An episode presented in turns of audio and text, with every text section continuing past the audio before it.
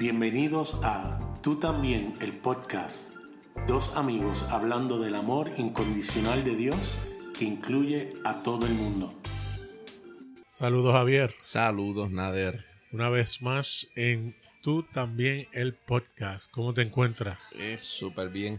Estamos- Deseoso de grabar otra vez. Sí, sí, estuvimos una semana que no pudimos grabar. Eh, estuve de viaje, pasaron unas cosas fuera de nuestro control. Eh, tenía hasta piquiña, como decimos aquí los boricuas, eh, porque de verdad eh, estaba ansioso para grabar.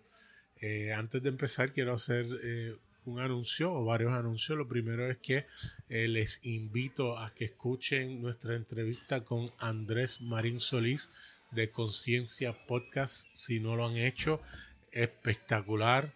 Vemos el corazón de un hombre que está apasionado por el podcast eh, en español, por, lo- por eh, aquellas personas que hacen podcast cristianos en español y está haciendo cosas extraordinarias para unir esa comunidad. Así que les invito a que lo, nos, eh, nos escuchen para que puedan escuchar su corazón y los invito también a que lo escuchen a él en su podcast no apto para cardíacos y personas eh, Religiosas. religiosas.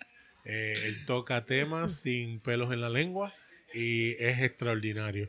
También quiero invitarlos a que escuchen a mi amigo y hermano Emma Cárdenas de Panda Enojón. Él me entrevistó hace unas dos semanas atrás, eh, dos semanas y media atrás, y realmente tiene un podcast extraordinario que le invito también que los escuchen. Así que eh, teníamos planificado la semana pasada hablar eh, un tema que te soy honesto, estaba huyéndole como, eh, Como el diablo a la cruz. como el diablo a la cruz.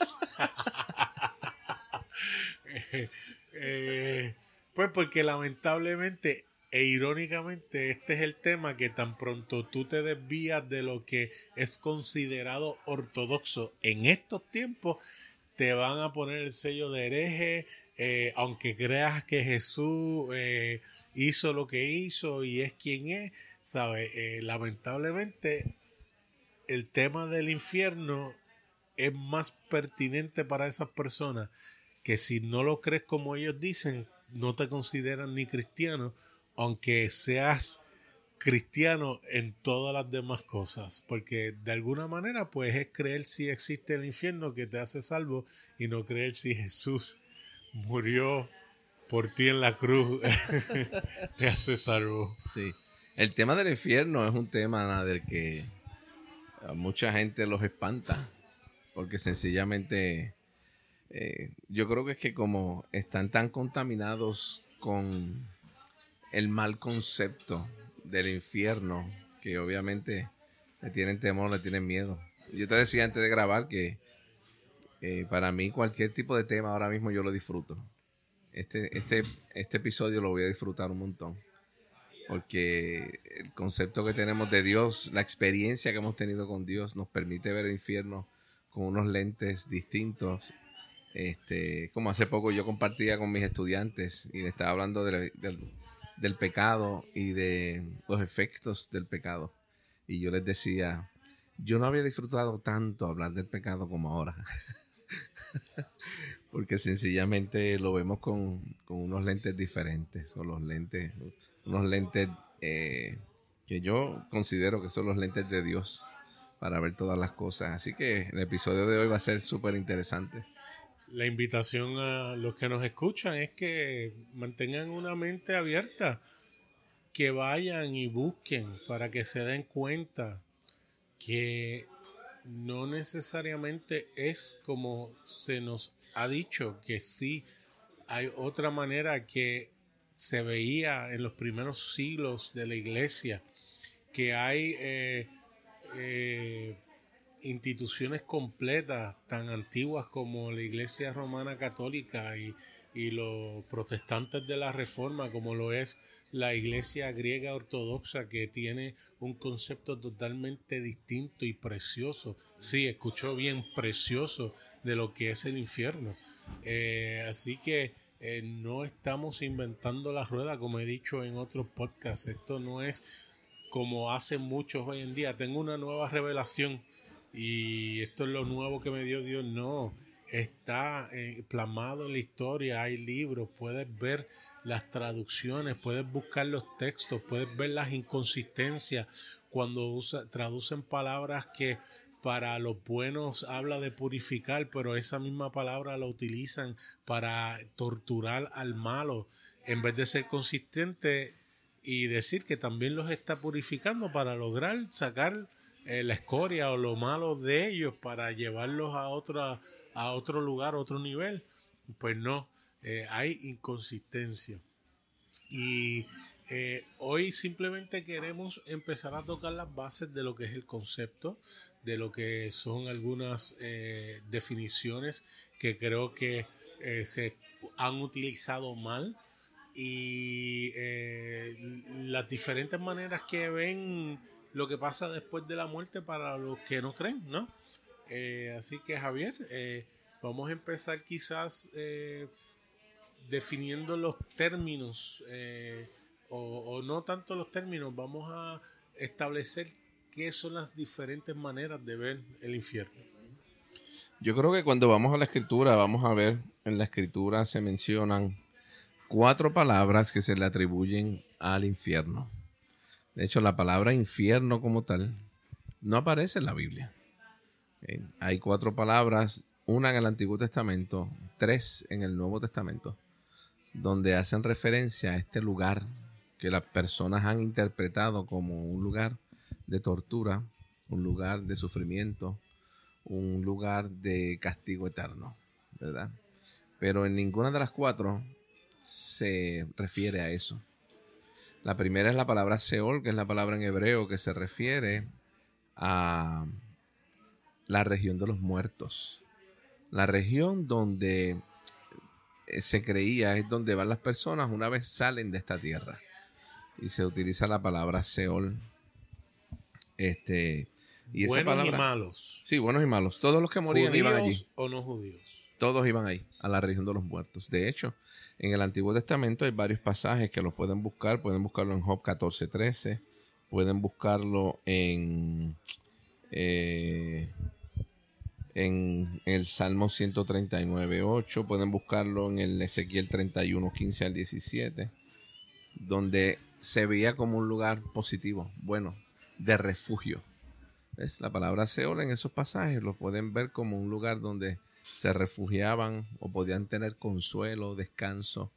Eh, incluso la primera porción que hablé de Job es interesante porque se utiliza la palabra Seol como el lugar donde se refugian de Dios. Es como si Dios fuera a hacerle algo y entonces se meten en el Seol para esconderse para que Dios no le haga algo. Tú sabes, este, que realmente no era el lugar de, de retribución negativa de parte de Dios a las personas, sino que era el lugar donde se refugiaban para no ser castigados por Dios. Esa era la percepción que había en ese momento. Pero en el Antiguo Testamento hay diferentes eh, formas de ver el Seol se puede interpretar como un estado mental, se puede eh, eh, pensar como un lugar donde será, iba a ser superado y destruido, refiriéndose a lo que Jesús iba a hacer. le dije un lugar de consuelo, un lugar donde está la presencia de Dios. hay diferentes maneras de ver el Seol en el Antiguo Testamento, hay un sinnúmero de maneras. Yo tengo más o menos como 12, 12 formas distintas. Pero independientemente de eso, realmente se veía de, maneras distintas las personas y no era necesariamente un sitio como nosotros lo interpretamos ahora, donde era un sitio de, de castigo. Donde tú no creíste, te voy a enviar ahí para que sufras el castigo eterno de parte de Dios. En el Nuevo Testamento vamos a encontrar tres lugares. Tres palabras que utiliza Jesús y que utilizan los escritores del Nuevo Testamento refiriéndose al infierno.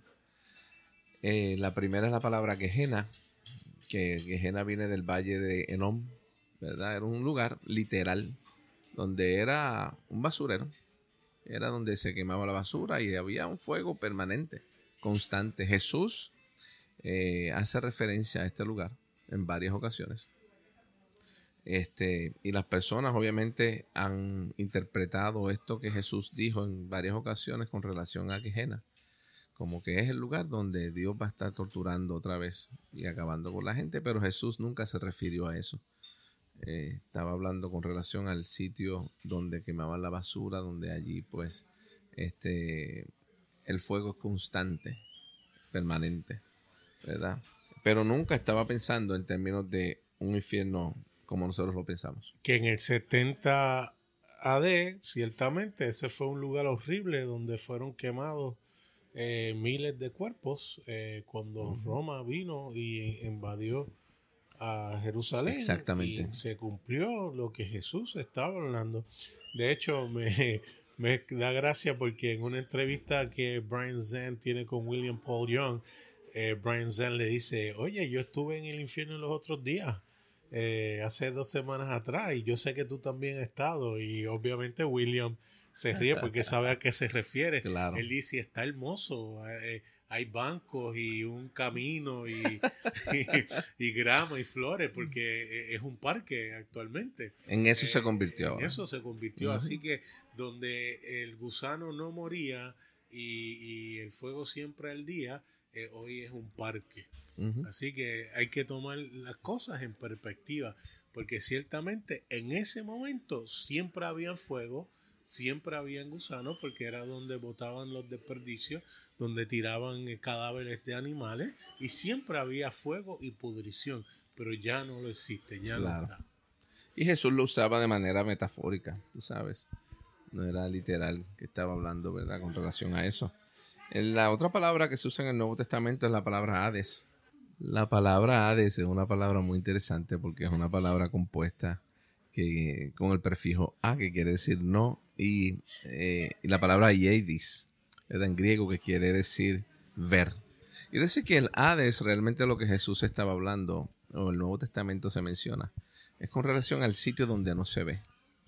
El sitio donde hay oscuridad con relación a la realidad de Dios, al amor de Dios. Y entonces, por eso es que cuando Jesús habla en Mateo capítulo 16, dice, las puertas del Hades no prevalecerán contra la iglesia. Las, las puertas del lugar donde no se ve no van a poder prevalecer ante la luz, que es la iglesia. La luz va a penetrar de tal manera que aún los que no ven van a poder ver en algún momento.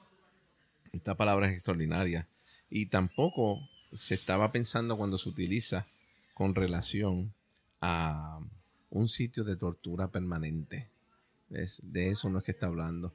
Es un sitio donde el ser humano está realmente eh, ciego a la realidad divina, al amor de Dios, pero en algún momento ese amor le va a dar la luz y lo va a transformar. Eh, y la tercera palabra que se usa en el Nuevo Testamento es la palabra tártaro, ¿verdad? Esta palabra viene de la mitología griega y hablaba de un lugar de castigo bajo la tierra en el cual lugar donde se enviaron los, los titanes que se habían rebelado contra los dioses, ¿verdad? Con relación a la mitología griega. Eh, es un lugar realmente de aprisionamiento por la rebelión. Y es la palabra que se utiliza, eh, se utiliza en una sola ocasión en el Nuevo Testamento. La utiliza Pedro cuando habla de los ángeles que fueron enviados ahí, ¿verdad? Segunda eh, Pedro 2.4. Exacto. ¿Sabes? Ese es el lugar donde, eh, y haciendo referencia a la situación particular de, eso, pero tampoco estaba hablando de un sitio de castigo eterno, eh, sino está hablando de un sitio donde temporalmente van a estar, ¿verdad? O estaban los ángeles, ¿verdad? Que sí, hasta que la luz les alumbrara. Eh, que obviamente eso de por sí nos podría llevar a un episodio, varios episodios para hablar con relación a ese texto. Pero eso no es lo que queremos hacer ahora mismo. Realmente queríamos dar un trasfondo bíblico de dónde salen las palabras, ¿verdad? Para que puedan entender eh, de dónde viene la palabra infierno. ¿Ves? Pero las personas, cuando tú lo traduces esas palabras de manera eh, literal, vamos a tener problemas. Igualmente, si las traducimos con nuestra mentalidad eh, actual, después de haber recibido tanto insumo de la religión con relación a este concepto, pues obviamente lo vamos a traducir de manera incorrecta. Correcto. Luego vamos a estar haciendo otro podcast tomando esos textos que se interpretan y se utilizan para tratar de eh, interpretar una cosa y vamos a demostrar que ciertamente no necesariamente es como está interpretado, como esa palabra tártaro que le fascinan utilizarla, se usa una vez y literalmente se le impone cosas a la definición que no son, eh, que vamos a discutir en otra ocasión. Les invitamos a nuestros escuchas que vayan eh, estudiándolo, ¿verdad? Eh, si les interesa el tema y se van a dar cuenta lo que le estamos diciendo. el concepto de infierno es interesante porque hay diferentes maneras de verlo. hay personas que entienden que el infierno es un lugar de tortura consciente para toda una eternidad. Que eso es otro tema, en la duración, ¿no? Hay personas que creen que después de esta vida el infierno se refiere a la destrucción, a la destrucción completa de, del, ser, eh, del ser que no creyó o que es malvado, ¿no? Eh, va a ser eliminado, destruido de su faz va a dejar de existir.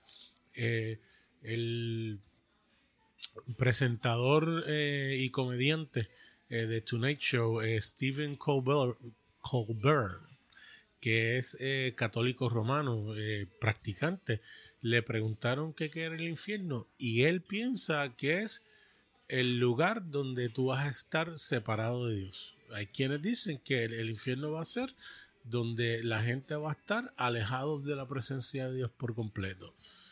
Y hay quienes ven el infierno de otras maneras no tradicionales, como por ejemplo lo que hemos discutido tú y yo, que es la posición que nosotros creemos, que creemos que el infierno no es otra cosa que el amor de Dios mal recibido.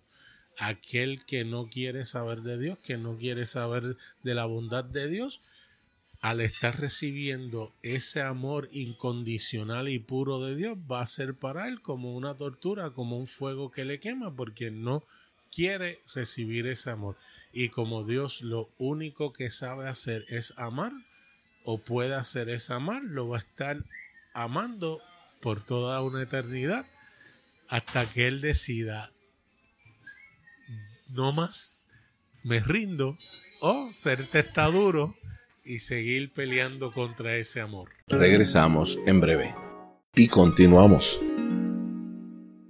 Claro, eso, eh, ante esa realidad que tú mencionas, Nader, eh, hay dos cosas que quiero decir. Número uno, el hecho de que la percepción de las personas puede entenderse entonces que el infierno puede ser literal un lugar donde se va a ser torturado o puede ser una condición que es lo que nosotros creemos, ¿verdad? En la condición donde la persona no puede tolerar el amor, el ser amado por Dios de manera incondicional, ¿verdad que sí? Claro, esto trae, esto tiene dos problemas cuando pensamos en un infierno literal o en una condición per se. Este, número uno, el hecho de que los seres humanos, eh, primero Dios, Dios iría en contra del carácter de Dios el tener un sitio como ese de sufrimiento permanente, como tú mencionaste, porque el, eso quiere decir que Dios está llevando un registro de las cosas que hicimos de manera negativa. Por lo tanto, estamos siendo castigados por todas las cosas malas que hicimos. Pero Dios no tiene un registro de eso. De hecho, en 1 Corintios 13 dice que el amor no guarda registro de lo malo, de lo negativo. Quiere decir que eh, es imposible que Dios esté castigando a alguien por algo que él no se acuerda de lo que hizo. Y no se acuerda de manera consciente, intencional. Uf. ¿Ves? Es, segundo, que no puede ser un lugar donde está siendo retribuida la persona por, las, por los actos negativos, porque sencillamente los actos no salvan ni condenan. Por lo tanto, eh, como no salvan ni condenan, la salvación es solamente por medio de la persona de Cristo.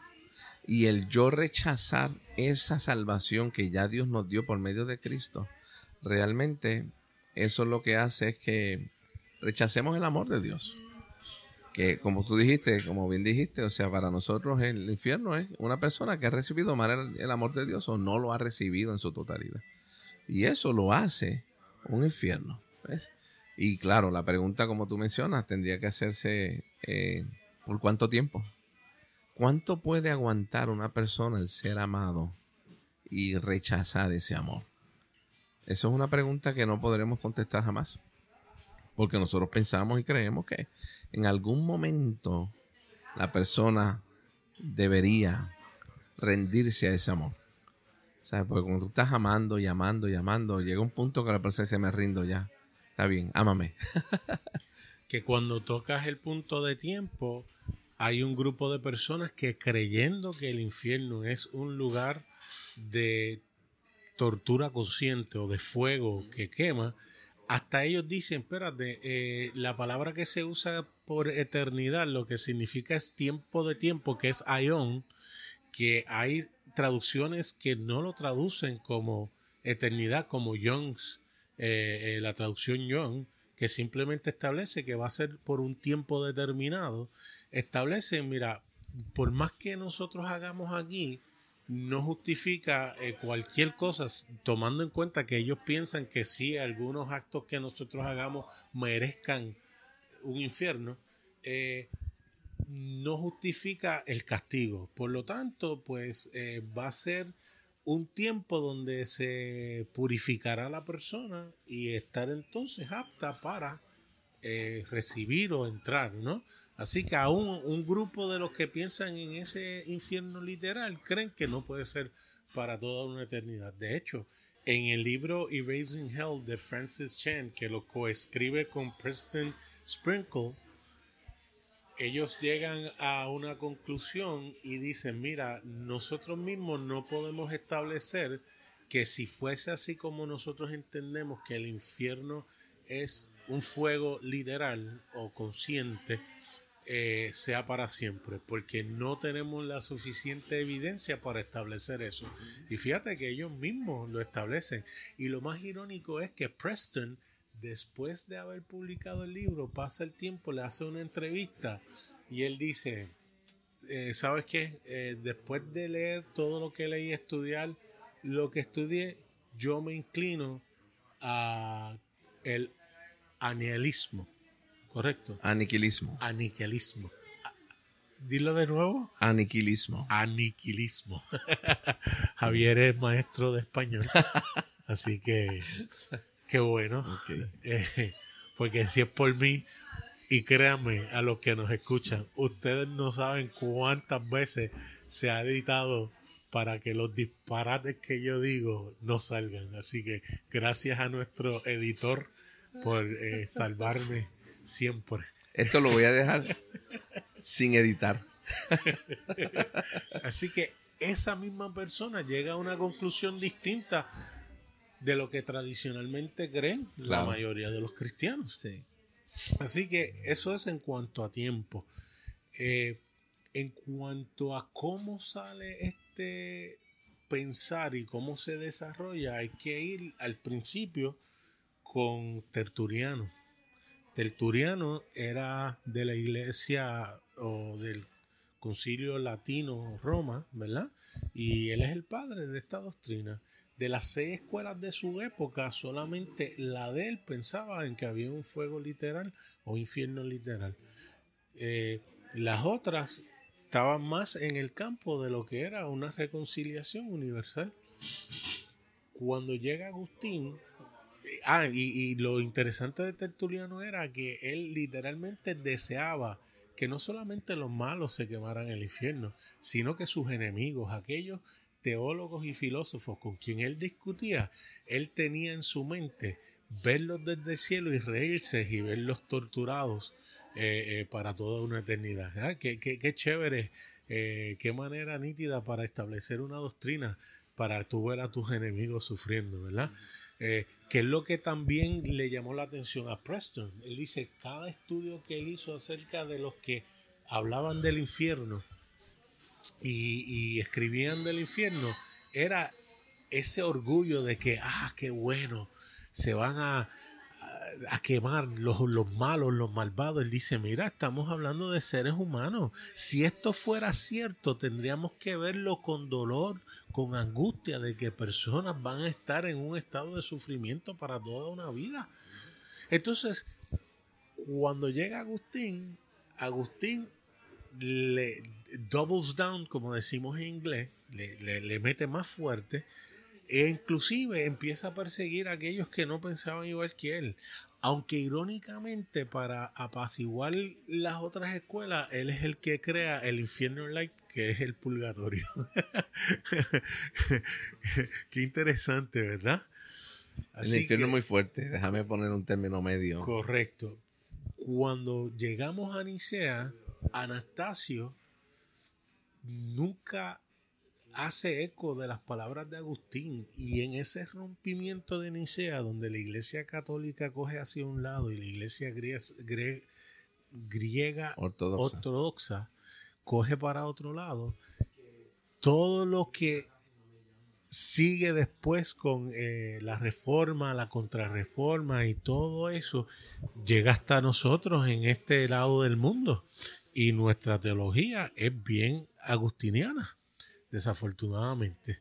Si tú vas a, Europa, aquellos que son de la línea ortodoxa no tienen la visión que nosotros, ¿verdad? Aquí en esta eh, hemisferio tenemos. Para, para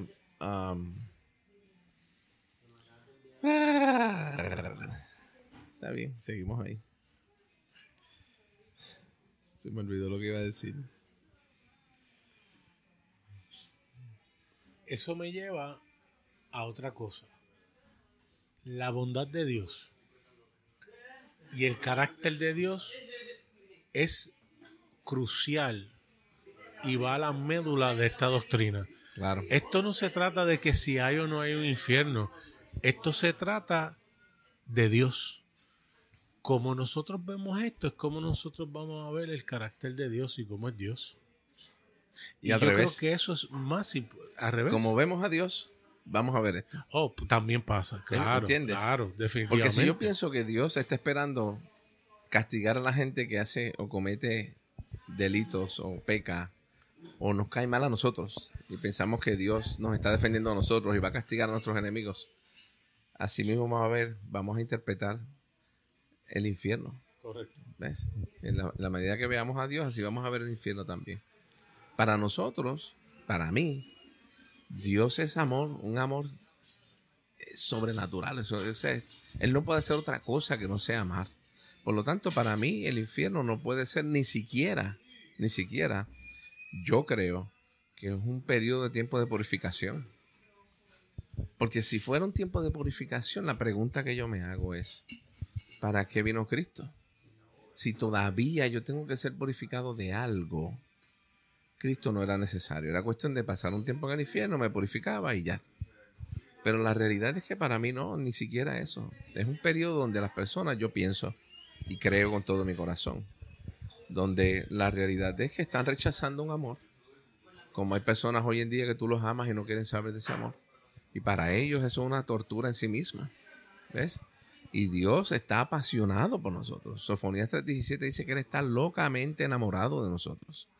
Está apasionado. Y hay personas que no pueden soportar esa idea. Porque otra vez, el problema, yo creo que uno de los mayores problemas que tenemos es que el antropomorfismo ha hecho que evaluemos a Dios o veamos a Dios desde el punto de vista nuestro como seres humanos. Entonces, pensamos que Él es como nosotros. Si a mí me cae alguien mal, pues yo voy a acabar, a acabar con esa persona y ya, no me cae mal. Pero Dios no es. A Dios nadie le cae mal, le cae mal. Para Dios todo el mundo son sus hijos. Entonces, pues no hay manera de que yo pueda interpretar el infierno, un sitio ni de retribución ni de purificación. Esa es mi convicción. A lo mejor tú piensas diferente, pero yo, yo no lo puedo ver. Igual que la eh, hablamos anteriormente del, del aniquilismo, tampoco para mí es una opción. Porque es que te amo tanto que voy a acabar contigo para que no sufras. No, para mí eso no puede ser. Yo no te voy a crear para después decir, pues para que no sufras, voy a terminar contigo. Para eso no te creo. Yo creo que Dios nos hizo a todos a la imagen de Jesús y nos hizo para amarnos.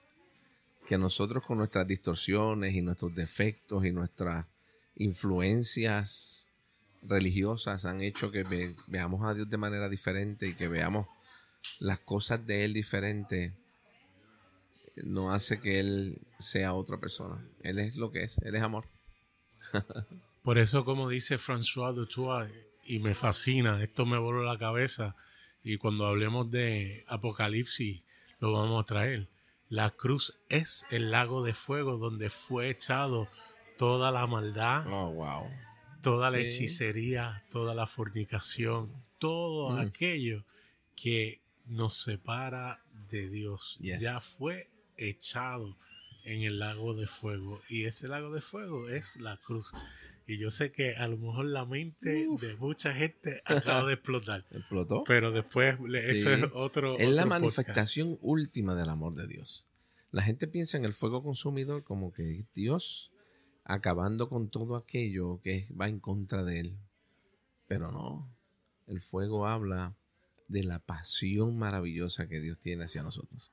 Habla de cuánto Dios nos desea, cuánto desea amarnos. Tú sabes, de tal manera que nuestras vidas sean am, abrazadas con ese, ¿sabes? Con ese fuego, con esa pasión de Dios. Quiero leer una, eh, una, una cita de Thomas Merton que va en línea con lo que acabo de decir. Dice, nuestro Dios es un fuego ardiente. Y si somos transformados dentro de su amor y ardemos como Él arde, su fuego será nuestro gran regocijo. Pero si rechazamos su amor y permanecemos en el frío del pecado y la oposición a Él y a otros hombres, entonces su fuego, debido a nuestra decisión y no por su culpa, será nuestro mayor enemigo. Y el amor, en lugar de ser gozo, será nuestro tormento y destrucción. Quiere decir que no es Dios el que nos destruye o el fuego nos acaba. Que otra vez es la manera que nosotros percibimos ese amor. Y si no queremos ser amados por Dios, pues eso será un infierno. Si somos amados, será el cielo. Yes. Entonces me trae a una última cosa, Javier. Mis amigos calvinistas, pues los aplaudo en este aspecto. Ellos dicen, Dios escogió a unos para quemarse y sufrir el infierno y escogió a unos para salvarlos. Por lo menos ellos son lo suficiente para decir, mira, a lo mejor no me gusta, a lo mejor no lo entienda, eh, Dios es Dios, yo me someto, perfecto. Pero mis amigos arminianos dicen, no, no, porque hay libertad para escoger. Pero aún en medio de esa libertad para escoger, si Dios creando la persona sin necesidad de crearnos, porque Él no tenía necesidad para crearnos, Él nos crea sabiendo que nuestro destino final es un infierno ardiente. ¿Lo hace eso verdaderamente bueno y bondadoso? Todo lo contrario.